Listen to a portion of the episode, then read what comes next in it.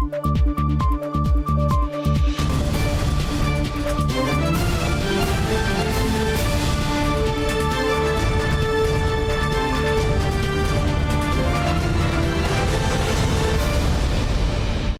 键时刻带您迅速掌握潮流趋势，欢迎您收看《财经趋势四点零》，我是赵廷玉。首先带您看到晶圆代工龙头台积电总裁魏哲嘉即将在今年六月正式接棒掌舵。来看到本周魏哲嘉获颁阳明交大名誉博士学位，台积创办人张忠谋和魏哲嘉呢分别上台发表演说，鸿海集团董事长刘扬伟也到场祝贺。台积电总裁魏哲嘉周四获颁阳明交大名誉工学与理学双博士学位，授予典礼上更是众星云集，包括台积电创办人张忠谋、红海董事长刘扬伟、裕创董事长卢超群都亲自出席。张忠谋致辞更是三度称赞魏哲嘉是台积电准备最齐全的 CEO。三个主要的主动出击的部门，他都经历过了，R&D、Manufacturing。跟 sales and marketing 啊，所以我称他为这个准备最为齐全的 CEO。张创办人特别从台北赶来，讲了一些我在公司没有听过的褒奖的话，那个会让我生活好很多。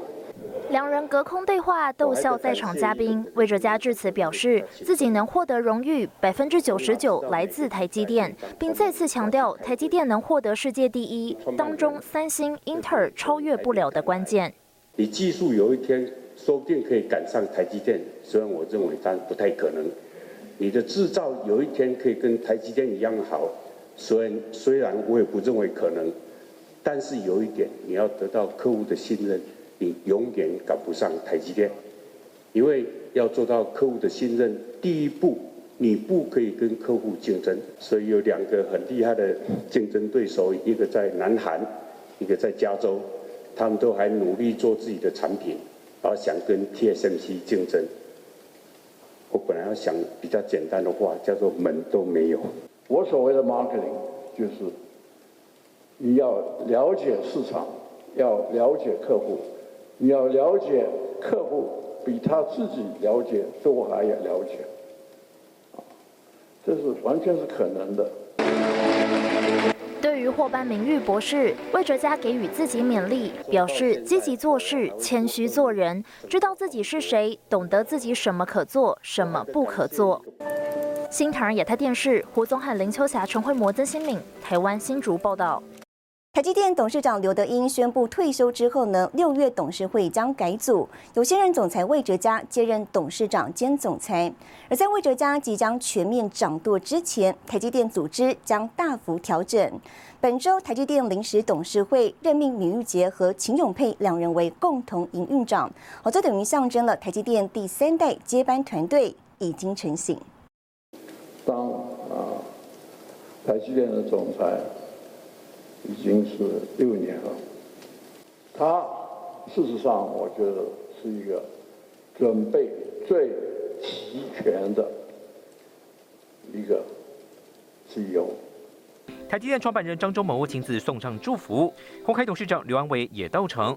台积电总裁魏哲嘉周四获颁阳明交大荣誉博士学位殊荣，公司营运再创高峰的同时，台积电第三代接班经营团队名单终于对外揭晓。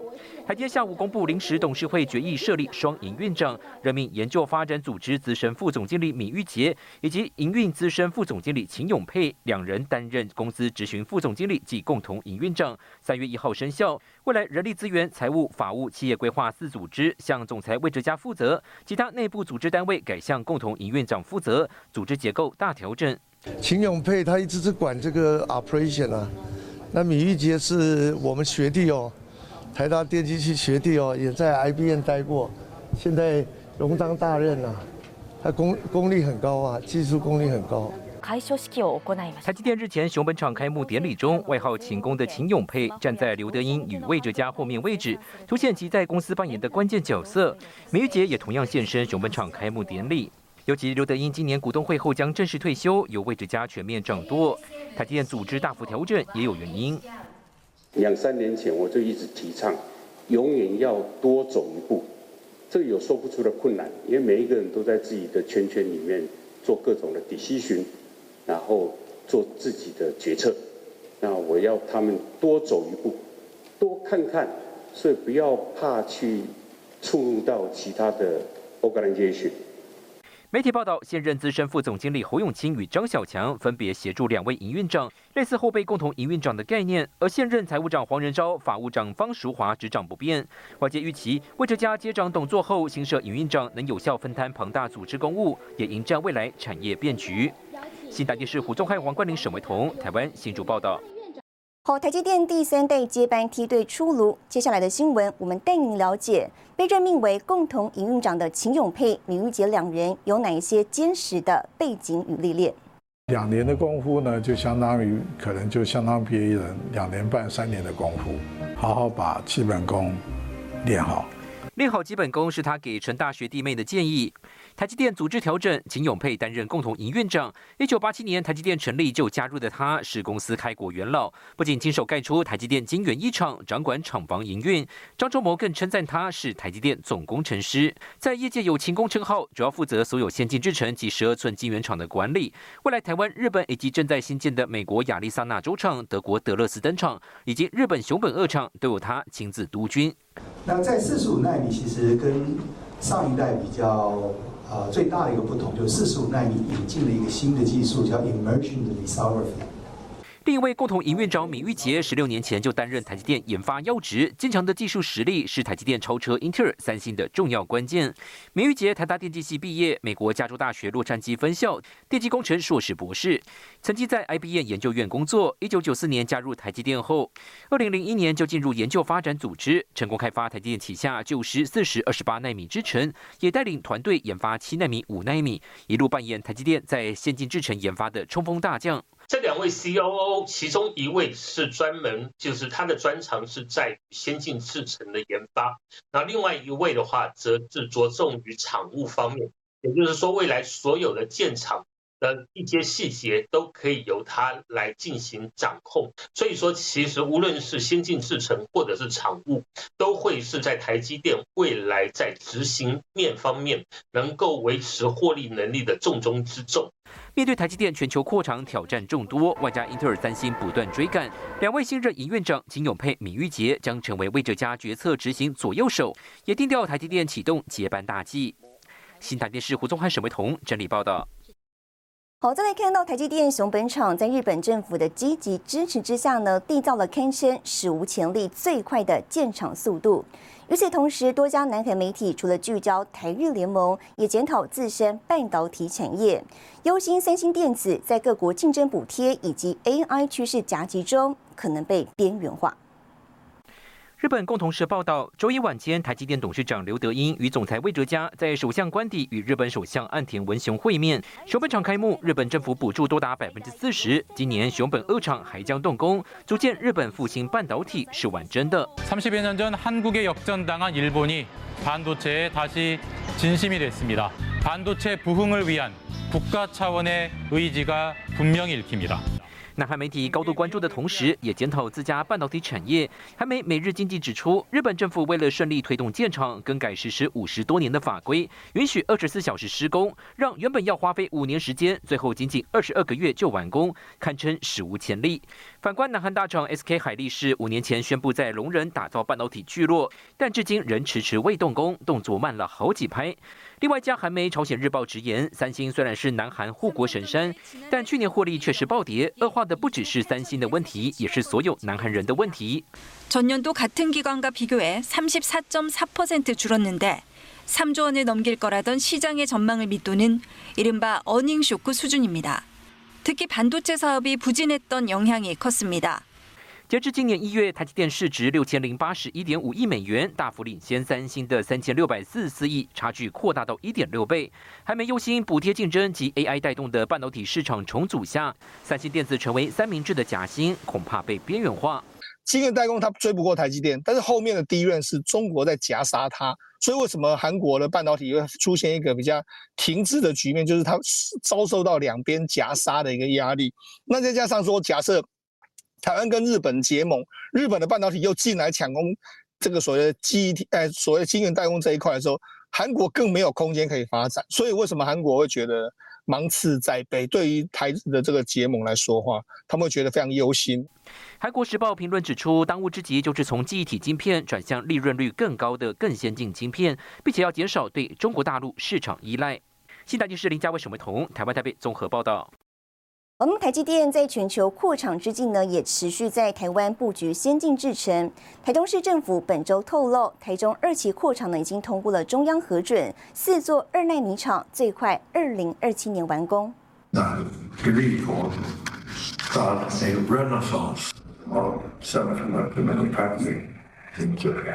台积电熊本厂正式启用，日本政府积极规划二厂。日媒报道，由日本九州产官学组成的九州半导体人才培育等联合会，二十七号在熊本市开会。经济产业省会上说明，台积电熊本二厂员工预估一千七百人，当中五百人要从台湾招募。与一厂加总后，共有三千四百名员工。We committed to Prime Minister that we will work with Japanese semiconductor product industry to unleash their innovation in semiconductor. 日本地区快马加鞭的同时，台积电也落实最先进技术落地台湾策略。内政部核准通过台积电中科扩厂计划。台中市透露，预计二零二七年完工，将有四座十二寸晶圆厂，采用两纳米制程，预估一年产值五千亿，增加四千五百个就业机会。二期，那二期有四个厂，比第一期还要多。那以台积电他们本身啊这几年啊在全世界盖厂都非常的有效率，所以我相信呢，在台中市的他们的建厂计划也会很快。根据外媒引用数据，台积电营收预估在二零二四年将攀升至一千三百一十六点五亿美元，约新台币四点一六兆，全球市占率增加到百分之六十二，站稳全球第一。外媒报道指出，台积电不仅营收领先，策略性的选择美国、日本、德国作为工厂的关键地点，日本进度超前，都证明台积电仍是无可争议的全球晶圆代工龙头。新唐人亚太电视林玉堂、沈维彤，台湾台北综合报道。好，台积电熊本场的风光开幕也对照出美国厂的困境。美国商务部长雷蒙多本周在一场智库演说上承诺，确保台积电亚利桑那厂建厂成功，目标是到二零三零年，美国能够生产全球百分之二十的尖端晶片。台积电熊本厂正式启用，进展远远超过美国厂。就在日本新厂开幕隔三天，美国商务部长雷蒙多在华盛顿智库演说上承诺，确保美国亚利桑那州厂成功。What TSMC is contemplating doing in Arizona is path breaking, you know, and they are investing in the United States, and we're grateful that they're doing that, and we're going to make sure it's successful. 打造安全供应链，美国力拼晶片自主。二零二二年签署的晶片法案计划挹注数百亿美元补贴半导体产业。日媒指出，美国商务部预期在本周宣布新一轮补助金，包括台积电、英特尔、三星都有望入列。雷蒙多指出，美国政府与企业们的谈判艰巨，但是有信心达成。At the outset, we said we would invest about $28 billion of the program's $39 billion in incentives for leading-edge chip manufacturing. But I want you to know, even though that sounds like a lot of money, the leading edge companies alone have requested more than $70 billion. So that means we have a lot of tough conversations. 彭博今日报道，美国计划在三月底前宣布重大晶片拨款，而美国的激励补助措施也攸关台积电在美国第二座晶圆厂采取的制程技术。新唐人亚太电视曾一豪、赵廷玉整理报道。带您看到这一周的财经趋势短波。台积电熊本厂预计第四季量产，被视为是日本重振半导体产业的关键。半导体业者认为，台积电可能催化日本半导体业产生质变，增加委外订单，从过去的整合元件制造模式，逐步走向专业分工。苹果原定在二零二五年采用奥地利商欧司朗制造的 Micro LED 晶粒生产手表 Apple Watch Ultra 三。不过近日欧司朗宣布已经决定重新评估 Micro LED 发展策略，外界猜测很可能是与苹果手表的合作告吹。红海董事长刘扬伟定调集团未来朝电动车、智慧制造等三大平台发展。本周，红海宣布在美国、墨西哥多国布局，专家分析将强化电动车领域，并和辉达开启全方面合作。台电与日商本周共同签署混安技术合作备忘录，示范地点在高雄大林电厂，目标在二零三零年达成百分之五的混安发电，预估每年可以减少九千吨的碳排放量。新唐人亚太电视整理报道。Apple Car 十年研发计划，更详细的新闻内容，休息一下，马上回来。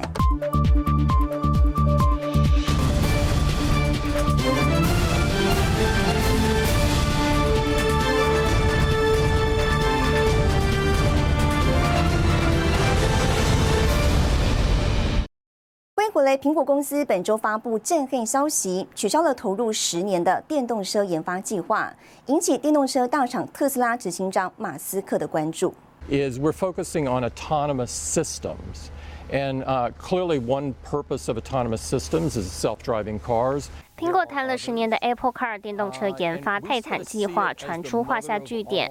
二十七号由上周才来台祝贺红海五十周年的营运长威廉斯与负责电动车项目的副总裁林奇，在短短十二分钟的内部会议公布这项决定，而且不接受提问，震惊近两千名专案员工。Apple uh, this morning officially canceled work on a self-driving electric car. Other people working on the project are being shifted to Apple's AI and machine learning division to work on generative AI products, a key future component of the company. 消息传出后，周二苹果股价一度上扬百分之一点二。电动车龙头特斯拉执行长马斯克也以致敬符号在平台 X 回应消息，并称一家汽车公司的自然状态是死亡。感叹造车之难，苹果也面临电动车市场降温的现况。分析师认为，苹果决定放弃电动车，并将资源投入生成式 AI 是一个战略措施。新唐也在电视陈辉模唐杰安整理报道。继续来看到，美国总统拜登周四宣布，美国正在调查从中国进口的可连接网络的汽车是否呢存在国家安全风险，并将采取相应的防范措施。忧心中国可联网进口汽车可能被中共利用来收集美国公民及基础建设等敏感资料，构成严重国安威胁。白宫宣布，美国商务部正对此展开调查。You know as well as anyone. Chinese government can walk into any Chinese car company, demand data, demand information, demand that they coordinate with the Chinese army. And so as long as that is as it is, we have to do things in a targeted way, in a targeted way to protect Americans. 美国商务部将向汽车业界和大众收集讯息，并制定潜在法规来管理来自中共和其他受关注国家的车辆技术使用。 另外，中国电动车制造商比亚迪才宣布在墨西哥等周边国家设立组装厂，中国电动车可能借此由边境输往美国。参议员霍利等人也呼吁拜登政府对中国汽车制造商课征新关税等额外措施。新唐亚太电视唐吉安整理报道。好，带你浏览这一周的重要财经数据。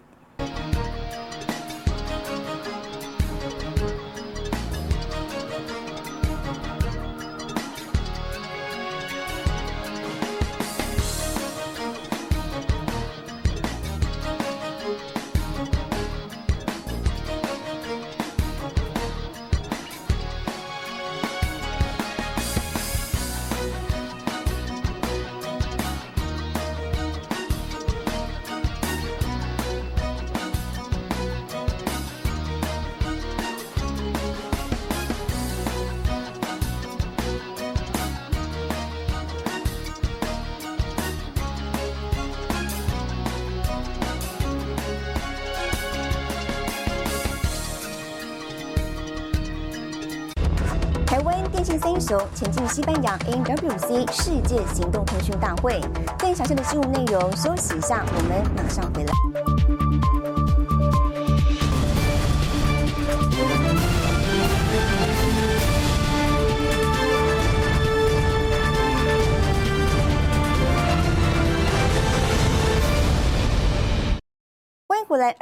世界行动通讯大会成为重量级业者大秀新技术场所。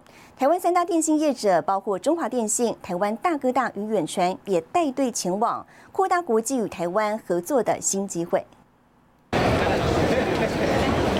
世界行动通讯大会，各大厂端出最新产品，热闹滚滚。台湾大哥大董事长蔡明忠亲自前往参观展区，除了到联发科观看轻量级五 G 最新 T 三百物联网解决方案，同时也到 HTC 展场体验 AR、VR 元宇宙最新技术。应该这个所谓的超五 G 哦，或者五点五 G 的时代，应该啊就在眼前了哦。那当然，可能可见的未来，可能六 G 啊，我们也会看得到。二零二四年更是五 G 跨入五 G Advanced B 五 G 的重要一年。台湾大哥大与合作伙伴 Nokia 签署 MOU，导入新设备，运用 AI 技术，进一步降低百分之十一到百分之三十九的用电量。外界预期，台湾大与联发科、宏达电等资通讯大厂扩大应用生态圈。AI 可以说 everything 哦，in in everything。所以，我们台厂因为这个 AI 的关系，我想受惠的。不只是所谓的台积电哦，那几乎所有的整个 IC 的这个产业或相关的哦，不管中中上亚下下游或者是周边的。三大电信都在 NWC 上展开新布局。中华电信今年将在德国设立子公司，宣布与 Nokia 签署 B5G、6G 及 ESG 合作备忘录，以三大面向展开深度合作。总经理林朝阳表示，此次 NWC 上看见 AI 新技术的兴起，彰显数位生态系统的关键性。I think uh, it's a it's not a um, ending. It's a just beginning. We will uh, expand more opportunity and join uh, our Taiwan uh, good partner and uh, international uh, good partner with uh, for um, in, uh, in Europe uh, later. Good morning.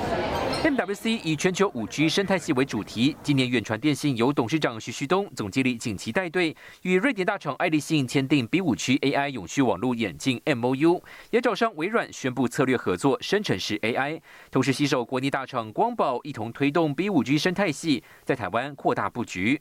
新唐两台电视王冠林、沈维彤，台湾台北综合报道。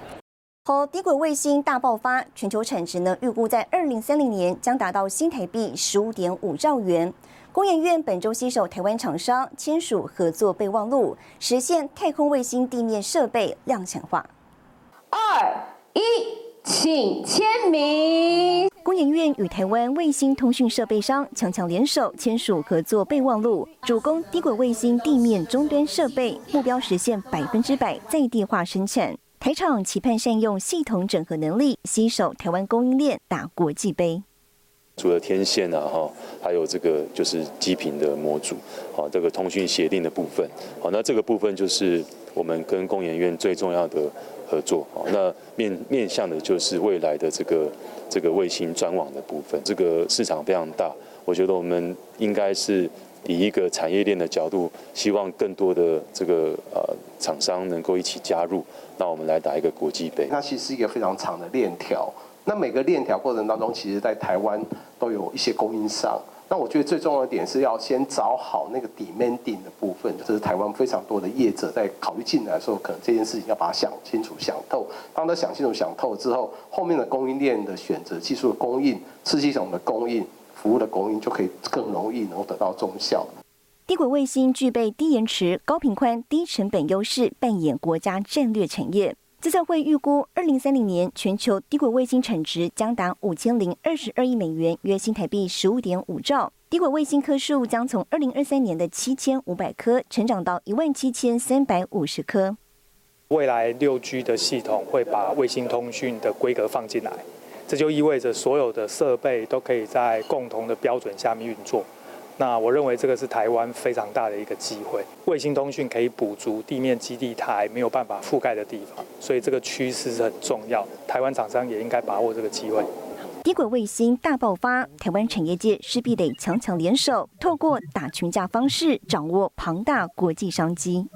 新唐人亚太电视曾豪赵廷玉台湾台北采访报道，带您看到下周有哪些重要的财经活动。四号，国发会发布一月景气概况。三月五号，央行公布二月外汇存底统计。三月七号，欧元区央行三月利率决策公布。三月八号，台湾财政部公布海关二月进出口统计。